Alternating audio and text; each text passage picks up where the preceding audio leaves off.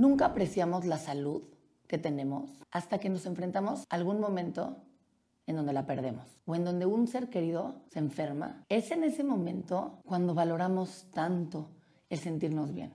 A raíz de la pandemia yo podría decir que sí nos volvimos unas personas que valoramos más la salud, que nos cuidamos más, pero creo que día a día y conforme pasa el tiempo, a veces se nos olvida la importancia de estar sanos y sobre todo la importancia de agradecer. En este episodio te voy a platicar los casi nueve años que sufrí un problema de salud, uno tras otro, un error tras otro error médico, me llevaron a empeorar y empeorar y empeorar. Y nunca valoré tanto, tanto mi salud y el estar bien y el estar sana, hasta que por fin en la última cirugía comprobé que se podía vivir sin dolor. Yo vivía con un dolor constante y se me olvidó lo que era vivir sin dolor. No me volví loca de milagro, era un dolor todos los días. Y te estoy hablando de que este dolor lo viví ya teniendo dos hijos. Hoy que vivo con un 20% de ese dolor, para mí ya no es nada. Ya vivo mi vida y agradezco. Y las veces que todavía de repente me duele, puedo vivir con eso, después de que sentí lo que era tener un 100% de dolor.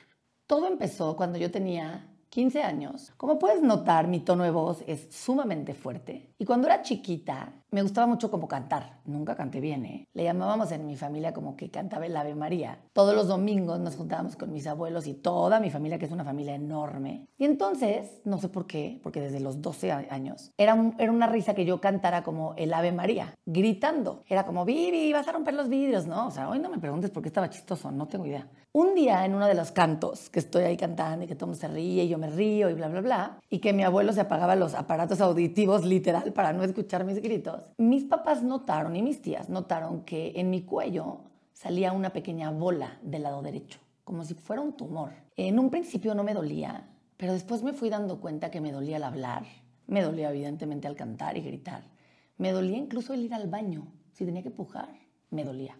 Pues obviamente me llevaron con doctores para poder ver qué tenía. Me llevaron con un doctor que se equivocó de diagnóstico gravemente. Le dijo abiertamente a mi papá que su hija de 15 años tenía un tumor en la garganta, sin estar 100% seguro, sin hacerme un estudio médico a fondo, y que me tenían que operar. Ustedes se imaginarán, yo soy la primera, soy la más grande de mis hermanos y y para mi papá pues, fue como, ¿cómo, no? Mi, papá, mi mamá no estaba, mi mamá estaba de viaje en ese momento. Y mi papá, bueno, se les cayó el mundo. Y mi papá y mi mamá creían en ese doctor. Malamente creían en ese doctor. Me hacen una, una tomografía y ven como una bola llena de líquido dentro del cuello. Me diagnostican con un tumor y deciden operarme. Y dentro de esa cirugía, cuando me abren los doctores, abren diciendo que era un tumor y se dan cuenta que no había ningún tumor que cuando abren esa bola que ellos ven salía y salía y salía sangre y no podía pararla. Empecé a tener una hemorragia, obviamente, pues imagínense la cantidad de sangre que sale. En ese momento, en la cirugía, llaman a un hematólogo, entra el hematólogo de urgencia y deciden cerrarme porque no ven nada. Entre tanta sangre veían como muchas venas enredadas y sangre y sangre. No ven nada, me cierran y engañan a mis papás diciéndoles que ya me habían quitado el tumor. Desde ahí imagínense la experiencia médica, ¿no? Ahí de mis papás, ¿no? Yo era, a fin de cuentas, yo era muy joven. Yo lo único que veía era que me iba a quedar una cicatriz en el cuello y ese era mi trauma. Le mienten a mis papás, salgo de la cirugía y le dicen que ya me quitaron el tumor. Entonces, sí había como un contraste, decir, gracias, ya me quitaron esto, este problema que nos dio miedo, que era un tumor, a pues un problema físico, ¿no? Que era mi cicatriz, se ve mucho mi cicatriz, pero bueno, en ese momento las pequeñas cosas como una cicatriz en el cuello, pues no les dimos tanta importancia como me decían mis papás, te vamos a quitar con láser, te vamos a poner cremas, ¿no? O sea, pero ya no, el miedo del tumor se quitó. Y esta parte también, como yo en todo, siempre veo las cosas buenas dentro de una experiencia mala. Me unió mucho con mis amigos, imagínense, o sea, tienes 15 años, me fueron a ver todos mis amigos, llenaron el hospital. Mis papás estaban mucho conmigo, mi mamá, bueno, estaba al pie del cañón ahí todo el tiempo. O sea, la verdad es que también valoras esas pequeñas cosas, que es lo que les digo, tiene que pasar algo así, pero ve todo lo bueno que hubo alrededor, ¿no? A los dos meses dos meses, me vuelve a salir la bola, pero diferente. Me sale más dura, con más dolor y en una esquina. O sea, ya no ocupaba toda la parte de mi cuerpo, ya ocupaba una esquina y era mucho más dura y con mucho dolor. Obviamente, mis papás pues enfrentan a estos doctores y ahí es cuando mi papá es abogado y mi papá pelea porque no nos querían dar los, los informes médicos. Entonces mi papá logró que nos dieran los informes médicos del hospital de ese entonces. Y se da cuenta en ese informe que le mintieron, que efectivamente yo no tenía ningún tumor, que me habían abierto y que casi me muero en el quirófano porque obviamente ellos habían equivocado. No les voy a contar todo lo que pasó después, porque ese no es el punto de mi episodio. Aquí venimos a hablar de la salud. Pero pues imagínense como papás, pobres, la verdad es que qué frustración. Recorrimos doctores y doctores y doctores y nadie lograba decirnos bien qué era. Después de, de todo fuimos un doctor en México que nos dijo que lo que yo tenía parecía ser algo que se le llama un hemangioma, que es como una acumulación de vasos sanguíneos, si fuera un tumor, pero no es un tumor. Hay gente que nace con ellos, puedes vivir con ellos, si no son tan grandes, si no son dolorosos. Pero lo raro de esto es que mi hemangioma estaba en el cuello. Era una zona complicada porque me incomodaba el hablar, me incomodaba, como les mencioné, el hacer esfuerzo y salía, se veía, ¿no? Y después de esta operación que me abren, y quién sabe qué me hicieron, me dejan con más dolor. El hemangioma era como mucho más, me dolía mucho más. Después de recorrer muchos doctores, toma la decisión de llevarme a Nueva York con un doctor, un especialista en hemangiomas. Ese doctor me dice, yo lo que voy a hacer es que te lo voy a disolver, me inyectan alcohol y todavía me dice, si te vuelve a salir, puedes vivir con eso. En esa operación no fue tan invasiva, me inyectan como un tipo de alcohol, se me disuelve. Pasó como un año, año y medio, y volvió, y volvía. Y mis papás me decían, puedes vivir con ella. O sea, ya dijo el doctor que puedes vivir con ella. Pero les juro, yo hablaba y me tenía que detener el cuello del dolor. O sea, yo de por sí siempre he hablado mucho con la garganta más que con el estómago. Entonces yo hablaba y me tenía que detener, ¿no? O sea, era como, me dolía. Pero mis papás me decían que ya podía, tenía que vivir con eso. Y me hice a la idea, y pasaron años. Y un día en una reunión, Conozco a dos doctores y ese día uno de los doctores me preguntó, ¿qué tienes en el cuello? ¿Por qué te detienes? Les expliqué lo que tenía, pero que habían dicho que yo podía vivir con ella. Me la revisan y me dicen, no, Vivi, esto no es normal. Me llevan, me mandan con otro doctor y otro doctor. O sea, esa historia no las voy a contar porque da mucha flojera. Pero me dicen y me diagnostican que no, que ya no era un hemangioma, que se había convertido en un aneurisma. ¿Qué es un aneurisma? Es un abombamiento que se forma en las paredes vasculares, se puede formar en una vena o en una arteria. En mi caso, se formó en la vena subclavia, en la vena más importante del cuello. Entonces, obviamente, el abombamiento era enorme. ¿Cómo se convirtió de un hemangioma en un aneurisma? Hoy no lo sé. No tengo una explicación médica, no tengo idea, nadie me lo ha resuelto. Y hoy ya no me interesa resolverlo, se los digo de verdad. Un aneurisma se vuelve mucho más peligroso porque puede reventar. Si reventaba, yo me iba a ahogar en sangre, tal cual. Entonces se volvió una urgencia operarme. Imagínense mis papás, así, pobre de mí, pero pues bueno, a fin de cuentas yo era joven. Mis papás estaban frustrados porque no podía hacer una operación tras otra operación que no daban con un doctor y que de una cosa se volvió la otra. ¿Por qué se volvió aneurisma? No se sabe. Damos con un doctor que me lo recomiendan, que wow, dimos con él. Él operaba aneurismas en el cerebro. Él dijo que en su vida había visto un aneurisma en el, en el cuello y sobre todo un aneurisma en una vena. Y él me dijo, eres un reto, wow, qué interesante, podemos documentar tu, tu problema de salud. Me pidió tomar fotografías durante la cirugía, documentarlo en un libro para medicina. Y yo lo dejé todo porque de verdad creí en él. Se notaba como que él verdaderamente tenía ganas de ayudarme. Yo les diría hoy que ese doctor le ganó la soberbia. Que ese doctor se equivocó por soberbia, porque querer y obsesionarse con ayudarme, que ese doctor debió de haber dicho, esta no es mi área. Se obsesiona y me opera y me pone y me coloca dos stents en la vena. Y para no hacerles el cuento largo, en esta operación bloquean mi vena y los stents se llenan de sangre y se forma un coágulo. Por lo tanto, yo dejo de pasar circulación sanguínea en mis venas y entonces sufro el dolor de cabeza más intenso que he vivido en mi vida, que le llaman el dolor del suicidio, que tal cual te quieres suicidar es el dolor más fuerte que te puedan imaginar en la cabeza. Es porque dejado de pasar oxígeno y mis venas empezaron a tratar de buscar venas y paso por otros lados. Y eso generó el dolor que da en el nervio. El estén se tapa y como el estén se tapa, me provocó un daño en el nervio del plexo braquial.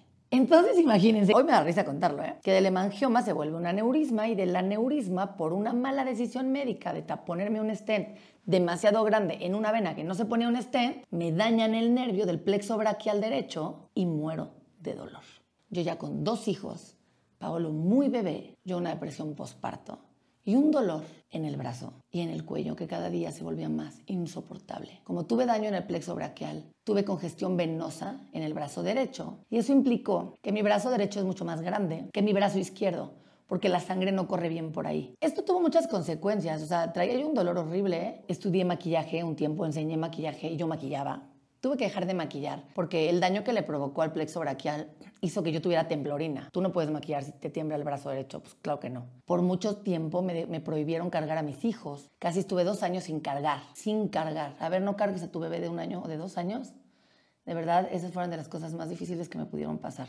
Empecé a tomar terapia para aprender a vivir con el dolor, con una chava muy buena que me ayudó mucho con terapias del dolor, pero el dolor era insufrible. Busqué doctores de dolor, busqué que me inyectaran, me inyectaron el, el, nervio que es una que te lo pueden te lo duermen por meses, te lo bloquean, te bloquean el nervio. Hay un riesgo enorme y yo ahí va, ahí va, yo era no me importa el riesgo. O sea, yo tengo que volver a cargar, yo tengo que dejar de vivir con este dolor. Tomé muchos medicamentos como opioides, que si ya vieron la serie está fuertísimo, de verdad, una vez me puse muy mal, tuvo que venir una prima a ayudarme, tiré los medicamentos a la basura, dije, prefiero vivir con el dolor. Entonces, probé todo. O sea, yo ya hasta de verdad decía que me dieran marihuana para el dolor. O sea, ven que hay personas que dan marihuana para el dolor. Yo necesitaba eso. Obviamente no me lo dan porque en México no es legal, pero compraba cremas, productos para vivir con el dolor, pero era verdaderamente imposible vivir con ese grado de dolor.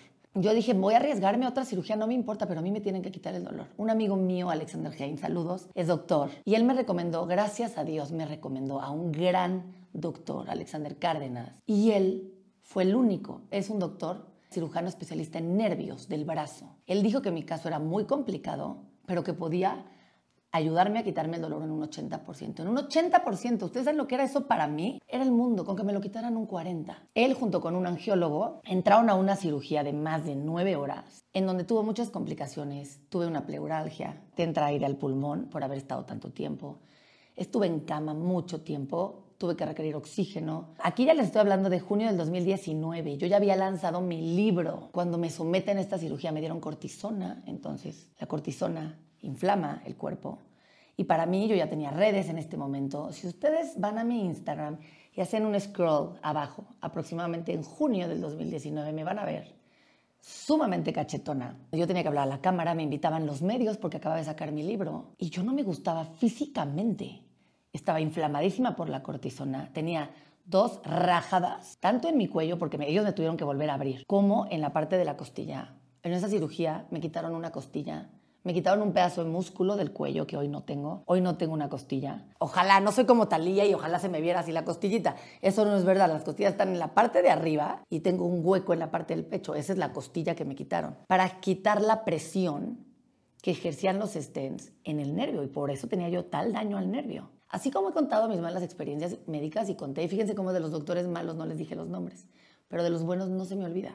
Y toda la vida voy a estar agradecida con ese doctor. Me salvaron. Cuando despierto con el brazo dormido, por, tuve el brazo dormido como por días, yo agarré y le dije, ¿Lo, ¿lo lograste? ¿Me quitaste el dolor? Y me dijo, baby, te logré quitar un 80% de dolor. O sea, imagínense lo que una mujer joven, porque tenía treinta y tantos años, mamá de dos bebés, sintió cuando el doctor me dijo eso. Ya no iba a vivir con el dolor. El dolor me estaba volviendo loca. Me estaba poniendo muy de malas.